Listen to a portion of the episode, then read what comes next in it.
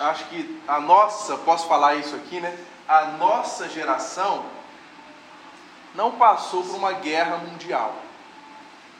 A gente sabe a respeito da, dos dois eventos do século passado por meio de registros históricos, mas a gente não efetivamente ah, esteve presente. Alguns aqui não vou citar o nome, né, nasceu ali bem no finalzinho da guerra, mas não esteve presente. A gente sabe pelos relatos, né, e, e não só as, as grandes guerras mundiais, mas as guerras que aconteceram ao longo de toda a história da humanidade. A gente tem muitos relatos, seja ah, ah, no texto, ah, fonte histórica da própria Bíblia, mas também outros textos que apontam para alguns momentos que a gente ah, ah, viu ah, isso acontecer, ou a humanidade passou por isso. Aí tem muitos filmes, romances, literatura, acontecimentos que a gente vê também. Eu gosto muito de filme de guerra, não sei você, mas eu gosto muito de filme de guerra. Se a gente olha hoje, embora nós não estejamos vivendo né, uma grande guerra mundial, se você olha o contexto geopolítico uh, do mundo hoje, parece que é uma caixa de dinamite perto de uma fogueira. Né? A gente abre o, o, noticiário, a gente conversa com alguém, a gente vê os jornais, o negócio não está muito, né? Tá, tá, meio perigoso essa, essa questão uh, geopolítica, os movimentos econômicos que têm grande impacto na nossa vida social por meio de decisões políticas. Pense o impacto da guerra da Ucrânia e Rússia, por exemplo. Os grãos, né, a farinha, sobe o preço aqui, outra ali. Tem uma amiga que tem ah, um segmento ah, na área de, de, de festas e balões e tal. Ela teve um grande impacto que ela teve que remodelar o negócio dela porque não chegava o gás hélio para encher balão.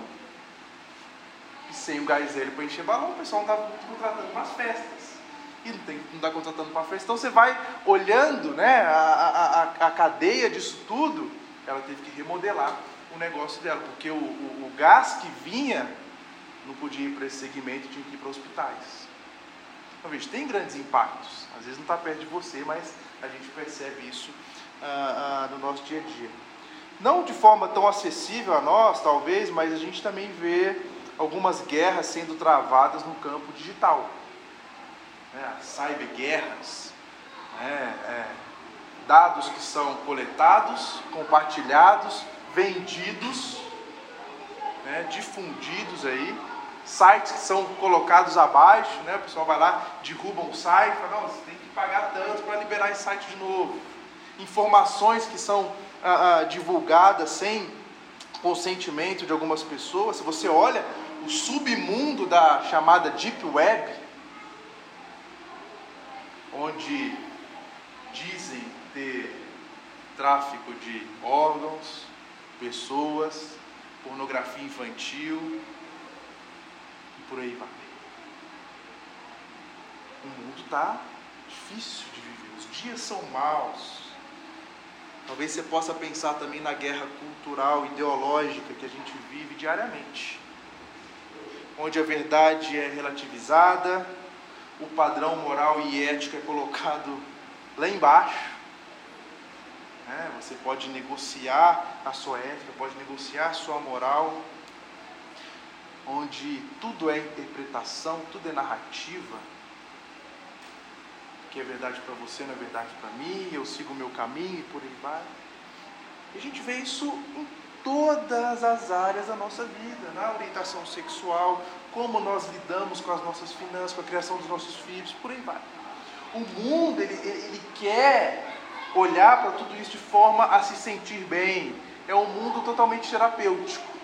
Né? Então não importa o que é verdade, o importante é eu me sentir bem. Não importa se é travado uma guerra do outro lado, ou se a educação dos meus filhos ou meu casamento pode sofrer alguma interferência do que está acontecendo aqui. Não, o importante é se sentir bem. E na semana passada nós começamos uma série que eu estou chamando de Dias Maus, Deus Bom. E ali na primeira mensagem nós vimos que a bondade de Deus ela se revela na sua soberania. Ou seja, nós não conseguimos fugir de Deus. Ele é tão maravilhoso, nos criou de forma tão extraordinária e cuida de cada um dos nossos detalhes da vida que você não consegue fugir. O salmista fala isso. Eu vou para lá, eu encontro com o Senhor. Eu vou para cá, eu encontro com o Senhor. Eu vou lá no fundo, eu encontro. Eu vou lá em cima, eu encontro. E quando eu olho para dentro de mim, eu vejo o Senhor me criou no íntimo. No ventre da minha mãe, o Senhor colocou a mão em mim. E esse Deus que nos criou cuida de nós até hoje. Uma vez que nós confiamos nesse Deus Criador e nos lançamos aos seus cuidados, nós precisamos aprender com Ele a vivermos de maneira certa a nossa vida. A gente precisa disso. Porque a gente, como eu disse na semana passada, a gente não tem como se livrar dos dias ruins. Tem gente que fala assim, ah, eu vou para tal lugar porque lá tem, porque tem você. Eu vou para tal lugar porque ela não tem, porque o, o, coração humano ele é mau, ele corrompe, ele, ele, ele destrói o ambiente. Então você vai passar por dias difíceis aqui na Noruega, na Finlândia, onde você estiver. Mas para dias maus, Deus bom. E a gente vive dias maus. Então nós precisamos de um Deus bom, de um Deus totalmente bom. Eu falei aqui sobre os impactos da geopolítica no nosso dia a dia, mas eu posso listar então alguns desafios que nós temos enquanto sociedade, por exemplo, combater a extrema pobreza, a garantia de condições adequadas para trabalhadores, o cuidado e o cultivo do planeta, a descarbonização do planeta, as prioridades de segurança pública, a qualificação moral dos nossos processos na sociedade o respeito às escolhas individuais que têm impacto nas nossas escolhas, até como a nossa fé. No ambiente que você trabalha, você pode chegar e falar que você crê no que crê, sem ser taxado, sem ser pressionado, sem sofrer algum tipo de, de, de preconceito. As nossas escolhas individuais têm grandes impactos na nossa vida. Na economia, na sociedade, nos relacionamentos, por aí vai. Mas tudo isso é importante, porque a gente vive em dias maus, mas nós precisamos aprender que tem o lugar do importante, mas tem o lugar do urgente. E nessa manhã eu quero tratar com vocês o que é urgente. E a urgência que talvez você não consiga enxergar é que nós estamos em guerra. Você não está lá na Ucrânia, você não está lá na Rússia, mas você está em guerra. Isso é urgente. Só que não é uma guerra meramente ideológica. Não é uma guerra de ideias. Não é uma guerra a, a, a física somente. Nós estamos travando uma guerra espiritual. Apesar de muitos saberem disso, e eu sei que muitos de vocês sabem, às vezes o nosso comodismo nos leva para longe disso. A nossa vontade de estar bem, a nossa vontade de, de ser indiferente mesmo em relação a isso, nos leva a, a sermos apáticos e indiferentes né, em respeito a essa guerra. Talvez você não saiba, você nunca tenha escutado sobre isso, mas você está em guerra, é uma guerra espiritual. É uma guerra que eventualmente seus olhos não conseguem enxergar mas essa guerra está sendo travada. E é uma guerra. Se você já assistiu filme de guerra, você sabe o que é uma guerra. O que, que acontece ali. O inimigo não tem piedade. O inimigo ele quer conquistar. O inimigo ele quer destruir. O inimigo ele quer dominar. Nós estamos numa guerra. E um pressuposto para quem está na guerra é que você não pode guerrear de pijama. Já viu algum filme de guerra? Né? Comando chega distribuindo pijama. Oh, estamos em guerra. Né? Declararam guerra contra nós. Vou distribuir pijamas e pantufas. Vocês esperem tranquilamente, né? deita e tal. Eles vão tentar te atingir, mas se estiver confortável, que importa. O importante é se sentir bem. Não, não dá para guerrear de pijama. É por isso que Paulo fala lá aos Efésios, no capítulo 6, versículos 11 e 12 vistam toda a armadura de Deus, para que possam permanecer firmes contra as estratégias do diabo. pois nós não lutamos contra inimigos de carne ou sangue, mas contra governantes e autoridades do mundo invisível. Olha o que Paulo está falando aqui. Vista a armadura de Deus, vocês estão numa guerra, só que não é uma guerra contra alguém, contra uma ideologia, ah, contra alguém específico que você está vendo, não, é uma guerra espiritual, é uma guerra contra o diabo. Tem gente que minimiza. O diabo ele tem o poder, mesmo que debaixo da orientação e do poder de Deus, ele tem o poder. Ele é esperto. Ele conhece você, ele conhece os seus defeitos, ele conhece aquilo que você tem ah, uma fragilidade, ele vai tentar, como um inimigo, te derrubar, te destruir. Uma das maiores armadilhas do diabo é que ele minimiza a sua existência e o seu poder. A gente não pensa sobre isso. Nós somos tão egocêntricos que tudo, para bom ou para mal, a gente coloca na nossa conta. Né? Ah, eu estou passando por isso porque eu não consegui fazer tal coisa. Ah, eu estou passando por isso aqui porque eu. Existe um mundo espiritual. Existe um inimigo. E esse inimigo, a primeira tática dele é minimizar a sua existência e o seu poder na sua vida. Se achar que nada está acontecendo, se achar que nada pode acontecer, e saiba, embora ele tenha esse poder limitado, ele faz de tudo para nos derrubar se nós não estivermos com essa armadura que Paulo está colocando aqui. Veja que Pedro diz assim: Sejam sóbrios e vigilantes. O diabo, vosso adversário, anda em derredor como um leão que ruge procurando alguém para devorar. Um amigo uma vez recebeu um indígena na, na, na casa dele e ele foi fazer um programa de índio com índio. Ele falou assim: Vou te levar num lugar que você não conhece, vou te levar no zoológico. Ele levou o índio no zoológico, foi lá, viu os bichinhos lá e tudo e tal. E quando chegou perto da jaula da, da, da onça, tinha uma, uma onça grande naquele zoológico, o índio ficou 10 metros do, da cerca. Um amigo virou para ele e falou assim, por que, que você está aí? assim, eu sei que ela está presa, eu sei que ela não vai sair dali, eu sei que ela não pode me pegar, mas mesmo assim eu tenho medo. Porque provavelmente já deve ter se encontrado com uma, né? Ou, ou, ou escutado alguma história e sabe o poder de destruição que aquele animal tinha. E Pedro está usando é, é, é, é, essa ilustração aqui para dizer: olha, o diabo, vosso adversário, anda em derredor como um leão que quer te devorar. Não é como um pato, como uma mosca, uma codorna, que você sai daqui um poodle, né? É um leão faminto. Ele quer te pegar, e, e leão faminto vai te pegar e não vai fazer carinho, não vai dar lambidinha no rosto como um gatinho. Ele vai te devorar. Podemos pensar que ele não existe. Podemos pensar que ele não está atuando, mas ele está. Ele está. E ele está o tempo todo querendo te devorar. Gente, o Satanás, o diabo, ele é tão ousado que ele tentou o próprio Jesus. Ele sabia quem Jesus era. Ele sabia o poder de Cristo como um Deus todo-poderoso. Mesmo assim, ele vai lá e tenta Jesus por três vezes. Você acha que esse nosso inimigo, que tentou o próprio Criador, Deus Todo-Poderoso, vai lá e dizer: Ah, esse eu não vou, não. É muito difícil para mim. Se ele foi no nosso Criador, no nosso Salvador, você acha que ele não vai tentar te atingir? Você acha que ele não vai tentar pegar você naquilo que você tem ah, dificuldade? Então a negação da sua existência ou, ou, ou do seu poder torna uma escolha, um pensamento estúpido para nós, inútil. Você tem que mudar isso.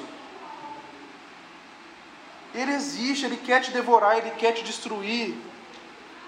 Não minimize isso.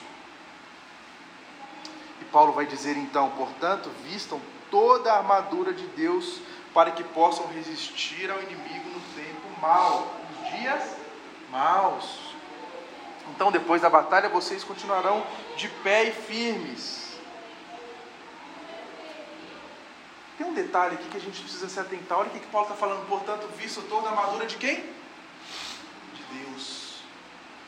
Paulo não está falando assim, pega tudo que você aprendeu, pega tudo que você fez naquele curso lá de como viver de forma correta neste mundo, como ter a sua moralidade acima dos demais, como combater as ideologias desse tempo. Pega tudo isso e coloca na gaveta, que não vai dar. Você não pode usar as suas próprias armaduras, seus próprios recursos. Se fosse assim, a palavra de Deus que é viva, que é eficaz, que é a palavra de Deus para nós, ele falou assim: ó, pega tudo aquilo que você aprendeu para combater as ideologias e usa. Não, ele está falando assim: vista toda a armadura de Deus. É Deus quem nos dá essa armadura.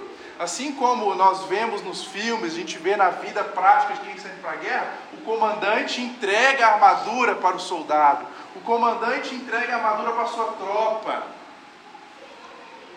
Deus nos dá aquilo que nós precisamos para vivermos neste mundo, nos dias maus, e aqui Ele está falando de forma muito clara, vista toda a armadura de Deus para que você possa existir, e não é parte da armadura, você não vê o soldado na guerra, né, falando, hoje eu vou só de capacete. Está muito pesado esse negócio aqui, eu vou só com capacete, está tudo certo, não vou. Não tem isso. É toda a armadura de Deus. A gente precisa de cada uma das peças. A linguagem que Paulo emprega aqui é incisiva. É um mandamento. Vista, não permita que o inimigo te encontre indefeso. Não permita que no meio da batalha o inimigo olhe para você e fale, isso aí na minha época a gente jogava um joguinho chamado Counter Strike. E aí, a forma de humilhar o adversário era matar na faquinha. Então os caras faziam um mapa que ele ia atrás e o bobão aqui com a arma esperando e o outro vinha e matava ele com a faquinha. Está tão desatento que eu nem precisei usar uma arma de longa distância para matar. Eu cheguei perto dele e dei uma facada nele. E aqui Paulo está falando, você não pode ficar desatento assim, vista toda a armadura de Deus, fique preparado. Porque uma vez que você faz isso, você está preparado, o inimigo não vai te encontrar como alguém desleixado, alguém fácil de capturar. Então, pelo menos por um tempo, ele vai fugir de você. Tiago fala isso, ele diz: portanto, submeta-se a Deus e resista ao diabo, e ele fugirá de você. Todo mundo pega essa segunda parte, né? Resista ao diabo e ele fugirá de você. Mas como você resiste ao diabo, meu querido? Você tem que submeter a Deus. Tem que entender do Senhor, tem que vestir a sua armadura. Nós precisamos nos atentarmos que nós estamos em guerra e ela tem impactos reais na nossa vida. Muito mais que a economia, muito mais que as ideologias, muito mais que qualquer outra coisa. Os impactos espirituais são grandes. Antes de vestirmos a armadura que Deus nos dá, Paulo está dizendo então: por isso, fortaleça-se no Senhor e na força do seu poder. Paulo fala que a gente tem que vestir toda a armadura. E talvez você já esteja pensando assim, mas que armadura é essa, gente? Três que eu tenho que vestir? Já estou aqui com minha roupinha de ir na igreja, né? Minha roupinha bonitinha e tal, de sair depois do culto aqui. Não, que, que tal de armadura é essa? A gente vai chegar lá, mas antes Paulo está falando assim, você vai vestir toda. Mas antes de qualquer coisa, sejam fortes no Senhor e no seu poder. Não é à toa que Paulo fala aos Filipenses, por isso posso todas as coisas naquele que me fortalece. Davi passou por uma situação em que ele, antes de enfrentar Golias, colocaram ele uma armadura. E ele falou assim: não consigo nem mover com esse eu não, não, não saio nem do lugar com isso aqui. E da mesma forma, nós né, precisamos nos fortalecermos no Senhor para vestir a armadura. Não sei se você já teve oportunidade de em algum museu ver elementos de uma armadura de um soldado romano. Peso, a estrutura, não é um negócio que o, qualquer franzino vai pegar lá, não consegue nem levantar isso. Você tem que ter um exercício, um fortalecimento para colocar aquela armadura. E Paulo está falando, como você vai se fortalecer? Em mim, no Senhor. É em Deus. Não é um fortalecimento mental, não é um fortalecimento físico, é um fortalecimento espiritual. Fortaleça-se no Senhor e na força do seu poder. O que Paulo está falando aqui, gente, não é algo fora da nossa realidade, não. No domingo passado nós vimos que Deus ele nos tece no ventre da nossa mãe. Um Deus que interfere na nossa história, interfere na nossa vida. Ora, um Deus que nos cria no ventre vai nos abandonar. Um Deus todo-poderoso assim vai deixar que eu viva essa guerra sozinho? Não, de forma alguma. Deus tem demonstrado o seu poder, a sua intervenção ao longo da história, na história do mundo, na história da nossa vida. E nós sabemos que uma vez que nós nos achegamos ao Senhor e nós queremos a, a, nos fortalecer em Deus, Ele não vai deixar que nós fiquemos ali desnutridos, fracos, sem capacitação para colocar essa armadura. Pelo contrário, o Senhor vai nos fortalecer. Ele pode fazer muito mais do que nós pensamos, do que nós imaginamos. Esse é o Deus que nos convoca para essa guerra, para essa batalha. Esse é um Deus que nos mostra a realidade, que a vida não é isso aqui tão coloridinho como a gente acha que é, ou tão preto e branco como a gente pode achar que é também. Existe algo por trás disso, mas existe um Deus maravilhoso cuidando de nós e nos fortalecendo. Nós temos uma armadura que o próprio Deus nos deixou e se a gente não nos fortalecermos nele primeiro, a gente não vai conseguir usar essa armadura. Então o que, que a gente vai fazer? Além de entregar, confiar, descansar no Senhor, a gente tem que pegar essa armadura agora. E além de mencionar as peças necessárias para essa guerra, Paulo nos ajuda a utilizar a armadura tanto na defesa quanto no ataque. Deixa eu olhar com vocês aqui, primeira defesa, o que, que ele está dizendo? Assim, mantenha a sua posição colocando o cinto da verdade e a couraça da justiça. Gente, a verdade aqui é como caráter, a justiça como o nosso agir, são peças fundamentais. O cinto, né? esse cinto que ele está falando aqui é o que segurava toda a roupa. Esse cinto que ele colocava que segurava a roupa é que também ele conseguia o soldado embanhar sua espada. E o que, que é esse cinto? Então ele está trazendo aqui ah, em um mundo de ilusões, de mentiras, de narrativas, onde cada um fala o que, que é a sua verdade. Nós temos o privilégio de sermos libertos de verdade pela única verdade que é Cristo. O que ele está falando é o que te segura, o que te sustenta, te coloca de pé aqui é a verdade. O próprio Jesus vai dizer: Conhecereis a verdade, a verdade vos libertará. De quem que ele está se referindo? A Ele mesmo. Ele diz que Ele é o caminho, a verdade, a vida. O Senhor está falando claramente para nós. Nós somos os portadores e os guardiões da verdade. Sabe, o nosso inimigo ele quer minimizar isso na sua mente. Ah, não precisa isso aí não é, não é, tão assim não. A palavra de Deus não é tão atual assim não. Isso aí ficou um negócio que o pessoal usa ainda, mas já passou, né? Caducou. Tem coisa que usa, tem coisa que não usa. Não, é a verdade de Deus para nós hoje. A igreja do Senhor, como vai dizer Paulo a Timóteo, a igreja do Deus vivo é coluna e baluarte da verdade, é o sustentáculo da verdade. No mundo lá fora cheio de mentira, de ilusão, de coisa acontecendo, a gente olha para o povo de Deus firmado na verdade, não nos seus pressupostos, não do que você acha que é certo, que você quer, mas no Senhor, na verdade de Deus. Bota esse cinto. O cinto da verdade absoluta é fundamental para nós. O cinto da verdade de Deus é fundamental porque vão dizer por aí que não. Essa é a sua verdade, essa é a minha verdade e está tudo bem. Não. Existe uma verdade, a verdade é Cristo. Sem Ele você não consegue nada. Nada. Então coloque isso. Toda resolução, gente, sincera, da nossa luta contra Satanás no poder do Senhor é apoiada na verdade de Deus.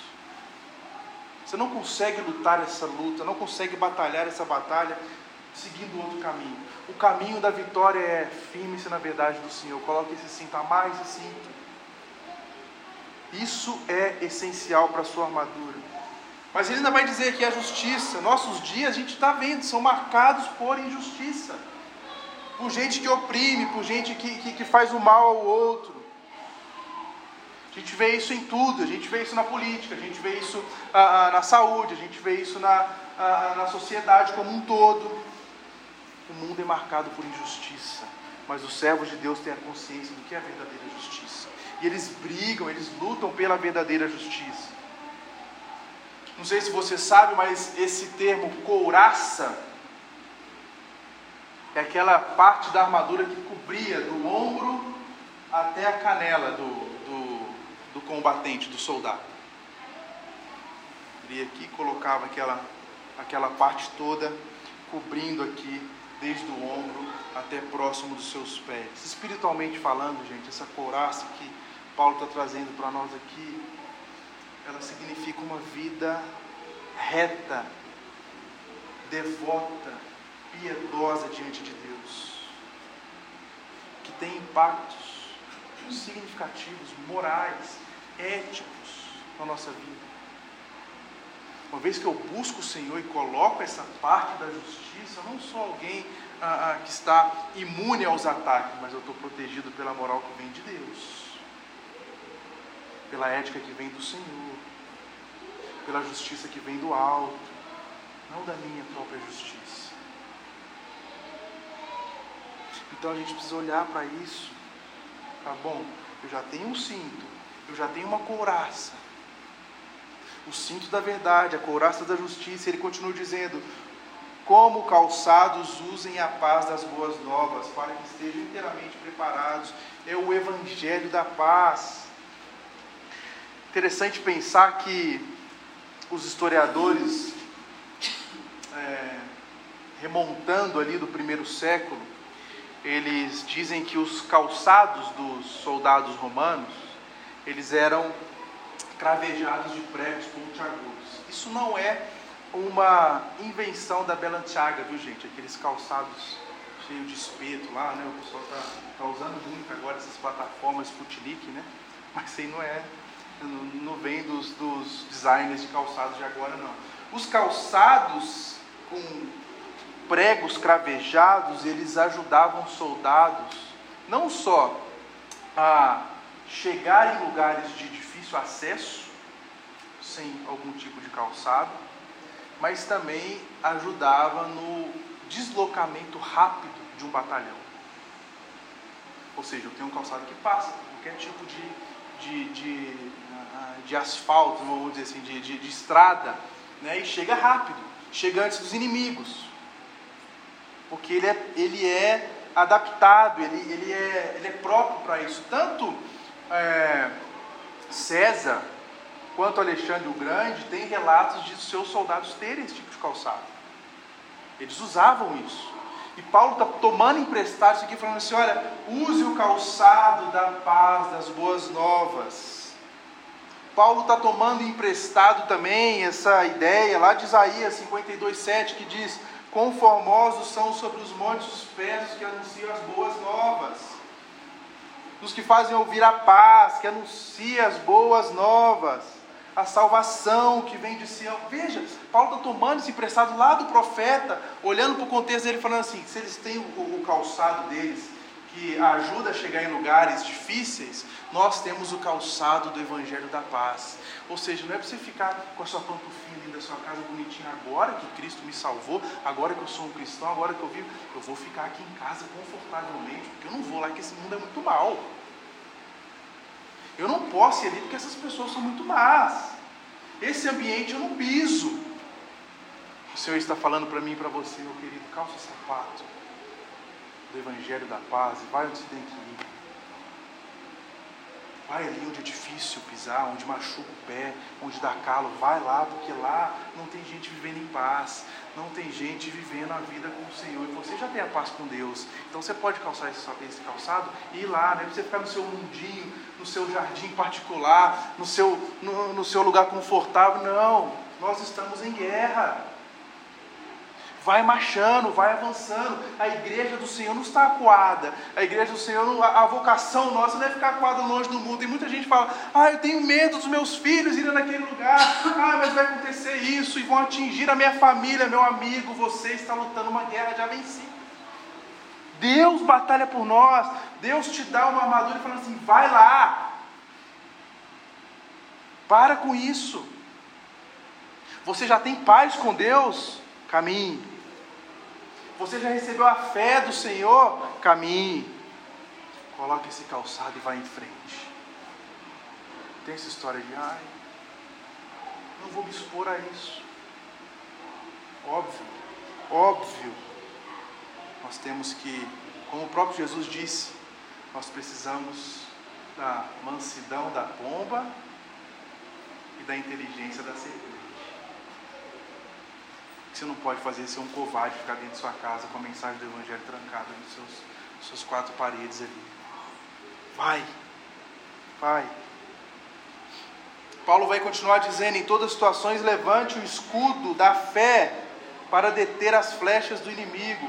Paulo está falando desse escudo, e é interessante também na formação ali daquela armadura no, no, no Império Romano, os soldados usavam como se fosse uma folha de porta, de 1,75 ou 1,5 por 75 eles molhavam essa folha de porta que era coberta por um couro, porque os, o, na guerra, na batalha, normalmente os combatentes colocavam no piche ou qualquer outro ah, tipo de, de composição inflamável, acendia o fogo e jogava. Só que com o escudo grande, um couro molhado, eles conseguiam se defender e não pegar fogo ali, ter uma, uma defensiva das chamas dos inimigos. Do mesmo modo, gente, semelhante a isso é o exercício da nossa fé. Veja como é perfeita a palavra de Deus. Ele fala: calce o calçado da paz, mas não vai sem escudo. Não vai de peito aberto. Proteja-se. Proteja-se. E não vai com sua própria proteção, não. Proteja-se com a fé. É a fé que nos ajuda a apagar esses dados inflamados do inimigo. Na aljava do nosso inimigo, o diabo, tem várias flechas que ele está atacando a gente o tempo todo. Paulo menciona alguma delas em Romanos capítulo 8: tribulação, a angústia, a perseguição, a fome. Está sujeito a passar por tudo isso isso, uma vez nos atingindo, pode inflamar em dúvida, pode inflamar em outros pecados, como a lascívia, como a cobiça, a vaidade, a inveja, o medo. Isso pode nos atingir. Então ele está falando: olha, coloca o cinto, a couraça, o calçado, o escudo. O Senhor está nos equipando para uma guerra. A fé ela é muito mais do que algo meramente defensivo. João vai dizer que a nossa fé é o que vence o mundo. É a fé que nós temos no Senhor. É a fé que nós temos naquele que nos sustenta. Lembra de Jairo com sua filha desesperado chegando lá? E os discípulos assim com Jesus: Não, não vai incomodar, não vai incomodar o mestre, não, não vai incomodar o mestre. Sua fé te curou, meu amor. Sua fé salvou. O Senhor operou um milagre à distância. É a nossa fé que vence essas coisas. Ainda ele vai dizer: usem a salvação como capacete. Tem uma outra versão que eu acho que é, que é melhor, que ela fala: tome. É como o, o próprio general entregando o capacete. Toma aqui, ó. Pega esse capacete. Agora coloque esse capacete. O que, que pode acontecer? Na guerra é um soldado desleixado pegar o capacete e não usar o capacete. Não é verdade? Pegar toda a armadura e deixar ela de lado. Não treinar. Não, se, não, uh, uh, uh, não, não ter a sua disciplina de se fortalecer. E aqui ele está falando, tome. Esse termo ele é, ele é utilizado para dizer assim: aceite esse capacete que eu estou te dando. Que capacete que é esse? É o capacete da salvação. E é tão bonito olhar Paulo usando esse exemplo aqui, porque é a salvação é que nos dá força e garantia de que nós estamos batalhando uma guerra já vencida. Se eu for alvejado e morrer, a guerra já está vencida. O Senhor já venceu por mim. Para mim, o viver é Cristo e o morrer é lucro, vai dizer Paulo. Mas ele está falando, coloque o capacete da salvação e, e, e, e, esse capacete ele tem um significado muito importante porque ele tem a marca de quem eu sou. Né? Se você olha qualquer filme de guerra ou qualquer relato de guerra, o capacete normalmente tem identificando de quem é aquela tropa. A quem aquela tropa pertence? Nós pertencemos ao Senhor, aquele que já batalhou por nós, aquele que venceu o nosso último inimigo, que era a morte, entregando seu filho na cruz, dizendo: Você não tem mais nenhum poder sobre a vida daqueles que creem em mim. Cristo já venceu, então coloque esse capacete e caminhe, vai para essa batalha sabendo que se alguma coisa acontecer e você vier a perder a sua própria vida, você já ganhou no Senhor. Os exércitos usavam isso como um símbolo de proteção e como um símbolo de vitória militar nós usamos como um símbolo da salvação que nós já temos do Senhor. E é por isso que logo em seguida, no próximo, na próxima carta em Filipenses, a gente lê assim: Tenho certeza que aquele que começou a boa obra em vocês irá completá-la até o dia em que Cristo voltar.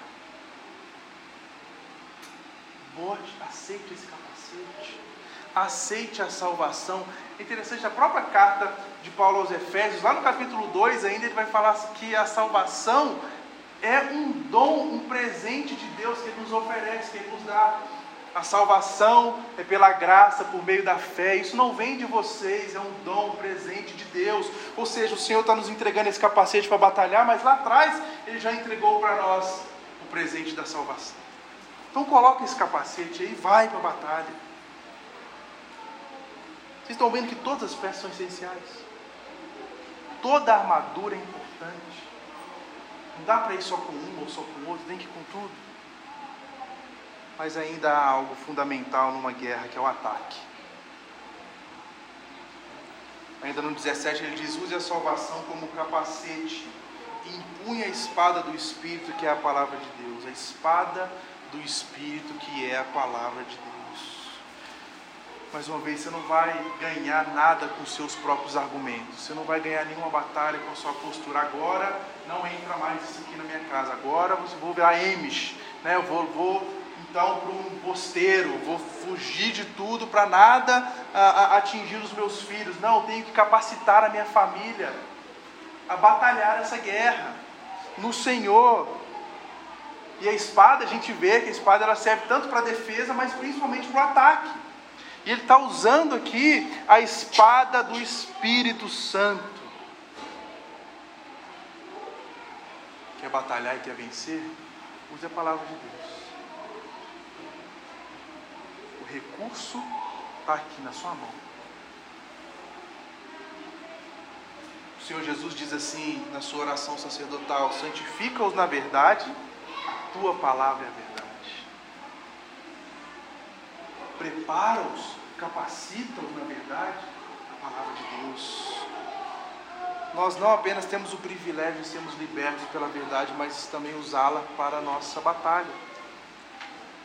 Olha o que o autor de Hebreus diz: a palavra de Deus é viva e eficaz e mais cortante do que qualquer espada de dois gumes, e penetra até o ponto de dividir a alma e o espírito, juntas e medulas, e é apta para discernir os pensamentos e propósitos do coração. Olha o que a palavra de Deus faz, gente. A palavra de Deus revela que você não é bonzinho quando você acha que é, que você não é suficiente como você acha que é, que você não é o detentor de toda razão como você acha que é. A palavra de Deus vai lá no fundo e te convence: você é um pecador, você precisa de Cristo, e se não entregar a sua vida diante de Deus, você não vai conseguir dar um passo. Você vai ser alvejado, você vai morrer, você vai perder a sua vida e ainda vai perder sem a salvação em Cristo. Então, deixa essa palavra atingir lá o fundo da sua alma, revelar quem você realmente é, para que você foi criado. Além disso, nós precisamos ter habilidade para usar essa arma. Um amigo uma vez me convidou para ir no stand de tiro. E eu cheguei lá. Eu tinha pegado uma arma na minha vida. Né? E aí eu tô olhando aquele negócio todo e tal. Ó, agora você vai ter que colocar munição aí no seu cartucho. Eu sabia nem o que é cartucho, o que é munição, gente. Comecei a colocar o negócio todo todo na Aí vou e coloquei. Agora você vai tirar. Tem que atirar lá no. Com a chance, né? Tá tirando pela primeira vez, erra tudo. Você acha que você é bom, você vê, joga videogame, vai vendo os filmes. Chega a minha vez. Errei tudo, já teria sido baleado pelos bandidos, né? capturado na faquinha. Olha o que, que Paulo fala a Timóteo. Procure apresentar-se a Deus aprovado como obreiro que não tem de se envergonhar, que maneja bem a palavra da verdade. No meio da batalha, o inimigo vem e fala: Agora eu vou usar a minha espada. Como é que eu faço com a espada? Vou fazer guitarrinha né, com a espada? Para espantar o inimigo? Vou sair batendo de qualquer jeito? Treine, maneje bem explore, aprenda. É por meio dessa palavra que as nossas dúvidas se vão, os nossos temores desaparecem, nós alcançamos a segurança do nosso Salvador, que é Cristo. O diabo tentou Jesus por três vezes, mas nas três vezes Jesus respondeu o diabo usando a palavra. Ele poderia falar alguma coisa, dar uma voz de comando falar: sai daqui, Satanás. Nas três vezes que ele foi tentado, ele disse: Está escrito. Está escrito. Está escrito. É isso que a gente precisa. Por fim, para esse ataque, nós precisamos da oração. E ele diz: orem no Espírito em todos os momentos e ocasiões, permaneçam atentos e sejam persistentes em suas orações por todo o povo santo além de usar a espada do Espírito, está falando, ore também no Espírito. Dependa do Senhor. Não é uma armadura visível aqui, né? Você percebeu? Não é algo visível dessa armadura, mas é a dependência de Deus, Senhor. Já estou com essa armadura, mas eu preciso do Senhor, porque se não Senhor, eu não consigo dar um passo. Se não Senhor, eu não consigo tirar essa, desembanhar essa espada, não consigo me defender, não consigo estar atento às coisas que estão acontecendo, então eu preciso do Senhor. E muitas vezes a gente despreza isso, a gente acha que isso não está acontecendo, né?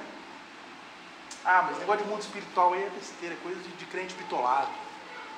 Esse negócio não existe, não. Ou você vai sempre andando na linha, né? Fala assim, ah, aqui está tranquilo ainda, não caio. Por isso que Paulo falou aos Coríntios, aquele pois que pensa estar de pé, veja que não cai. Fica atento. Fica atento, você está em guerra.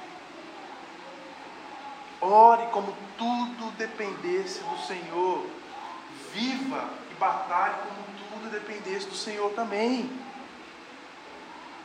Porque a oração, gente, nos coloca num lugar correto, que é aos pés de Cristo. Mostra quem nós realmente somos, a nossa fraqueza, a nossa fragilidade, os nossos pecados, a nossa dependência de Deus. O apóstolo ele está falando isso porque isso é real, isso é necessário. E ele vai falar da oração, ele vai falar, ore, mas ele poderia falar assim, ore por mim aqui, né? Para que eu seja liberto, para que eu seja livre dessa prisão. O contexto de Efésios é esse, Paulo está preso. Paulo está escrevendo da cadeia. Porque ele tinha sido perseguido por levar a sério tudo isso aqui. Ele tinha sido perseguido. Mas não era algo que ele, que ele tem uma, uma, uma confissão frágil, uma confissão de, vamos dizer, é, de coitadismo aqui. Ele vai dizer: ore também por mim, para que Deus me conceda as palavras certas, para que eu possa explicar corajosamente o segredo revelado pelas boas É um soldado escrevendo para outro soldado, só que o soldado já está preso. E talvez as pessoas olhem e falem assim, talvez esse seja o meu destino, e talvez seja o nosso destino, já parou pensar nisso? Paulo está preso, restrito. Ele não está orando, ai, peça para me livrar daqui, para alguém vir aqui, para parar de me censurar, para me dar liberdade, para fazer isso comigo aqui. Não, ele está falando assim, ore para que eu aproveite as oportunidades onde eu estou. Na prisão trocava carcereiro, na prisão trocava administração, na prisão chegava outros prisioneiros. Ele está falando assim, é aqui que eu tenho que estar, é aqui que eu vou ser usado pelo Senhor é aqui que o Senhor me colocou, então eu vou pregar, eu vou usar as oportunidades. Eu não quero ficar só olhando para o meu conforto, não. Eu quero usar com o zelo que o Senhor me deu para que outros sejam salvos por ti. Eu quero usar essa oportunidade também. E ele fala: Agora eu estou preso em correntes, mas continuo a anunciar essa mensagem como embaixador de Deus. Já pensou, um embaixador preso? É um paradoxo isso, né? Embaixador aqui no Brasil, a gente vai lá e prende o cara. Eu sou embaixador, não de qualquer governo, eu sou embaixador de Cristo. Eu vou continuar como embaixador de Cristo, anunciando corajosamente a palavra que Ele me deu. Gente, que isso jamais, jamais se perca do nosso horizonte nós somos embaixadores de Cristo. Você não é desse mundo, você não é daqui. A vida que passa assim. A preocupação de Paulo é onde quer que eu esteja, independente da situação, que a verdade de Deus seja proclamada. Concluindo essa mensagem, Paulo vai dizer a Timóteo: Nenhum soldado em serviço se envolve em negócio dessa vida, porque o seu objetivo é satisfazer aquele que o arregimentou. Ninguém vai para a guerra por vontade própria. Não tem esse negócio. Nós, homens aqui que juramos a bandeira lá com 18 anos, né, recentemente um amigo me perguntou: Paulo, você é pacifista, você iria para a guerra? Tem que ir, ué. Eu jurei lá com meus 18 anos que, eu, que se acontecer alguma coisa eu tenho que eu tenho que nem que seja para ser capelão dos soldados, né? Mas ninguém vai para a guerra por vontade própria. Ninguém se comissiona, se envia. E veja, nós somos comissionados pelo nosso Deus. Olha, esse mundo está travando uma batalha. E você é o meu soldado. Você não pode deixar que a verdade seja relativizada dentro da sua casa. Ah, mas criar filho é difícil demais. Eles, eu, eu tenho que fazer de tudo para eles se sentir bem. Gente, o diabo, ele, ele sabe de nós. Ele nos conhece, ele quer nos atingir naquilo que nós somos fracos. Mas o Senhor nos levantou como um exército que marcha vitorioso. O inimigo vai tentar minimizar tudo. Seu casamento, seu coração, criação dos seus filhos, lidar com sua vocação, com sua pessoa. Ele vai minimizar tudo. Ah, não é assim, não, pode ir. Vai empurrando, vai E depois a gente se vê dominado pelo inimigo. Não é isso que o Senhor quer. Os dias são maus, os dias são perigosos, mas Deus providenciou tudo que nós precisamos. Está aqui. O que eu tenho que fazer é vestir esse negócio e sair para a batalha. A gente não pode guerrear de pijama, gente. Tem que vestir armadura como servo de Deus entender que nós estamos em guerra, entender que a vitória é garantida, mas que Ele nos dá força para guerrear. Tem que ir e guerrear então. A gente precisa despertar para essa urgência de vivermos como bons combatentes, verdadeiros guerreiros do Senhor, derrotando o nosso inimigo, libertando aqueles que estão lá presos no seu cativeiro. Essa é a vocação da igreja. O mundo está em frangalhos lá fora. As pessoas estão se entregando aos dias maus, mas nós somos os soldados das boas novas da paz. É lá que nós estamos, é lá que nós vamos.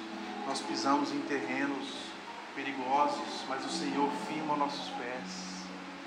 Nós avançamos onde as flechas estão sendo atingidas em nossa família, no nosso casamento, na nossa vida pessoal, mas nós nos protegemos com a fé, porque a fé é o que vence o mundo, a nossa fé no Senhor, e Ele nos protege, Ele nos faz avançar, e nós pegamos a espada da palavra de Deus, que vai muito além dos nossos argumentos, do nosso poder ah, intelectual e da nossa inteligência, e nós usamos essa espada que atinge um lugar que nós não conseguimos atingir, que é o coração, que é o espírito, que é a alma da pessoa.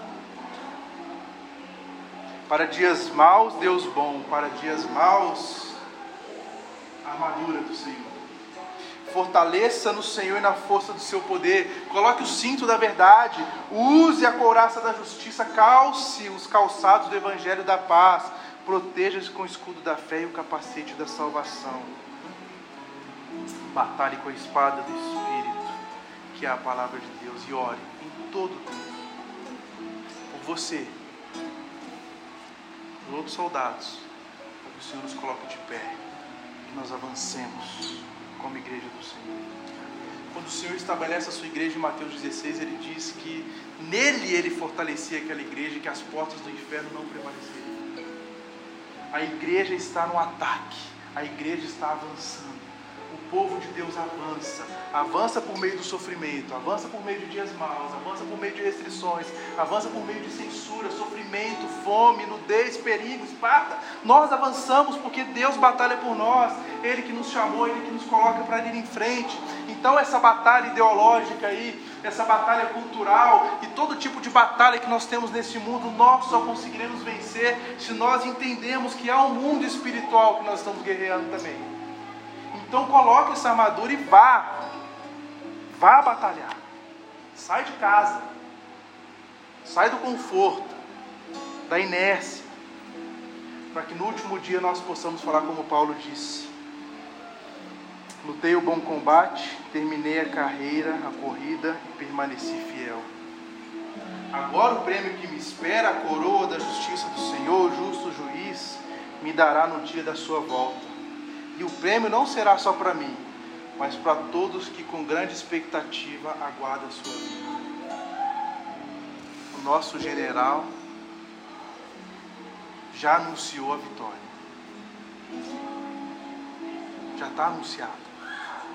É uma guerra ganha, mas a gente está guerreando ainda. Que Ele nos ajude a entender que os dias são maus, a entender tem algo acontecendo querendo nos prejudicar, tentando nos derrubar, mas é entender que o Senhor batalha por nós, o Senhor nos capacita para essa grande guerra.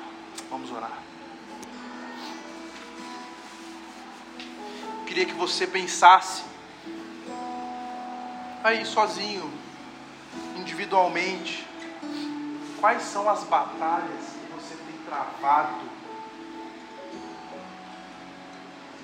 neste campo espiritual? O que, que isso tem atingido na sua vida?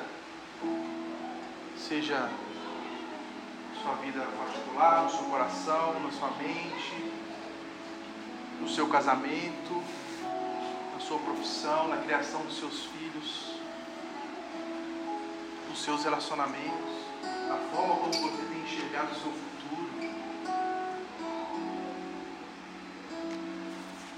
Nessa manhã o Senhor está te entregando uma armadura. Então fortaleça-se nele, na força do seu poder. Receba essa armadura e peça ao Senhor a capacitação do Espírito Santo para que você consiga usá-la. Pai, obrigado pela tua palavra, Senhor. Obrigado porque nós Vivendo dias maus, temos um Deus bom. Vivendo dias de guerra, declaramos a vitória. Por mais que estejamos marchando em lugares hostis,